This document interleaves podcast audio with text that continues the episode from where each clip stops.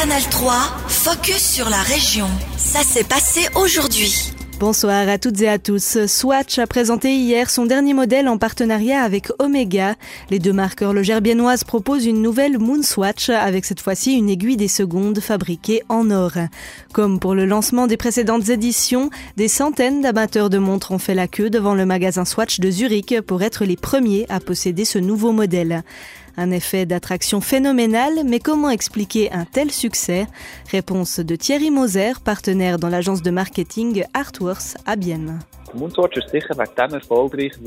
Le succès de la Moonswatch est certainement dû au fait qu'elle reprend le concept d'une montre très précieuse et emblématique.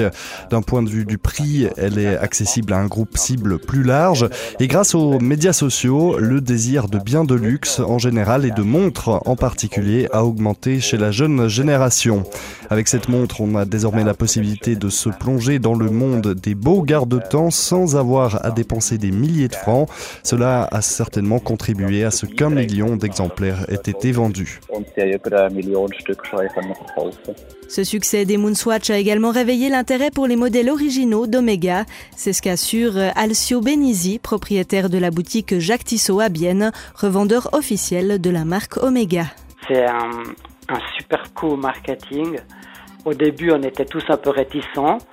Et en fait, finalement, l'impact était plus que positif. Déjà, ça a remis un engouement sur les Swatch en général, ce qui est très bien pour l'industrie de la région. Et deuxièmement, les gens effectivement se sont intéressés à la vraie Moonwatch, qui est une icône, qui est une montre euh, historique dans le panorama horloger suisse, mais ça lui a donné encore une identité plus grande et puis ça a permis aux plus jeunes de connaître vraiment l'histoire et le modèle, le vrai, on va dire ça comme ça. Swatch indique que le nouveau modèle ne sera mis en vente que les jours de pleine lune. On ne sait pas encore précisément quand elle sera disponible à Bienne. En un siècle, les séismes pourraient faire entre 150 et 1600 morts sur territoire helvétique, une estimation du service sismologique suisse. Hier, l'institution a présenté son premier modèle de risque sismique.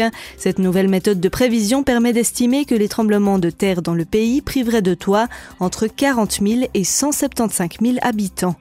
Ce modèle crée une base pour la population, les autorités et l'économie afin de se préparer au mieux au prochain séisme dommageable. Car d'après Stéphane Wimmer, directeur du service sismologique suisse, dans la région aussi, ce risque existe. Bienne est l'une des régions où la menace est plus élevée que prévu dans le modèle de risque sismique. La ville est construite sur un sol souvent relativement instable et les tremblements de terre augmentent encore le risque de mouvement du sol. Il y a aussi relativement beaucoup de bâtiments historiques, ce qui rend le risque sismique plus haut à Bienne qu'ailleurs. Des propos recueillis par nos collègues de Télébilingue. Sur l'ensemble du territoire suisse, le coût des dégâts aux bâtiments se situerait dans une fourchette entre 11 et 44 milliards de francs. Il ne faut pas pénaliser financièrement les jeunes qui souhaitent se réorienter. C'est l'avis du député socialiste au Grand Conseil Karim Saïd. Le Biennois a ainsi déposé une motion au Parlement cantonal. Le texte demande de réduire les frais d'écolage pour la formation passerelle. Une formation d'une année qui permet aux détenteurs d'une maturité professionnelle ou spécialisée de faire le pont vers l'université notamment. Cette passerelle coûte actuellement près de 4000 francs, une somme onéreuse en comparaison intercantonale et une barrière pour certains jeunes. Ainsi, pour assurer l'égalité des chances, Karim Saïd demande de baisser les coûts de formation. Le conseil exécutif lui a désormais répondu. Les détails avec Mathieu de Dardel. Le gouvernement bernois ne veut pas réduire les frais d'écolage. C'est ce qui ressort en substance de la réponse des autorités. Elles mettent en avant l'argument financier. Les taxes d'études pour les formations passerelles rapportent au canton de Berne un demi-million de francs par année scolaire pour les près de 160 jeunes qui suivent ce cursus. Mais le canton assume aussi des frais pour proposer cette classe passerelle sur territoire bernois, une facture d'1,3 million de francs au total. Ainsi, les recettes provenant de la taxe d'études couvrent à peine 40% des frais déboursés par les autorités. Si la taxe prélevée pour la fréquentation de la passerelle était réduite de moitié, le canton perdrait environ 250 000 francs de recettes. Une perte qui ne pourrait pas être compensée selon l'exécutif bernois qui souligne aussi que la taxe d'études reste raisonnable. Oui, elle est un peu plus élevée que dans d'autres cantons, mais elle reste dans la moyenne d'autres formations continues dans le canton de Berne. Pour conclure, les autorités bernoises rappellent qu'elles ont déjà baissé le prix de cette taxe d'études en 2008. Merci Mathieu. La motion sur les frais d'études des filières passerelles sera débattue au Grand Conseil lors d'une prochaine session. Le 18 février dernier, à environ 15h30, une caméra détecte un loup au Pré d'Orvin. À l'heure actuelle, il s'agirait de la première image d'un loup dans le Jura bernois. Jean-Daniel Baumgartner est photographe animalier depuis 5 ans. Cet ancien professeur de Reconvilliers collabore avec plusieurs institutions, dont le Centre suisse de cartographie de la faune et Cora, une fondation sur l'écologie des carnivores et la gestion de la faune sauvage. Il a posé une vingtaine de pièges photos dans la région du Jura bernois jusqu'à Chasseral. Ces dispositifs enclenchent la caméra lorsqu'une source de chaleur passe devant le capteur.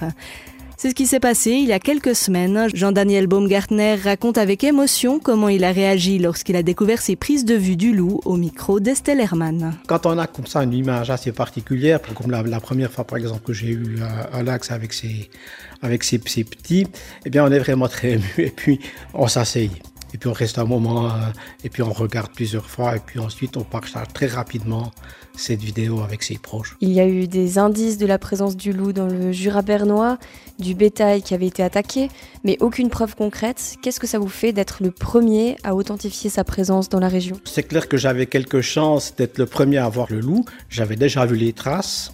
Un ami a vu également les, traces et les a suivis sur plusieurs kilomètres, donc le 12 décembre. C'est là qu'il y a eu le, jour avant, je crois, que une brebis qui a été attaquée par le loup. Donc, en, ayant vu ces traces, j'avais quand même quelques chances d'avoir sur une de mes caméras sa présence.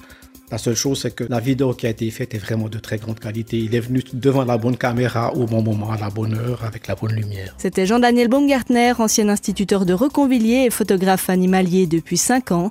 Retrouvez son interview complète sur notre site ajour.ch. Canal 3, focus sur la région. Aussi disponible en podcast sur Spotify et Apple Podcast.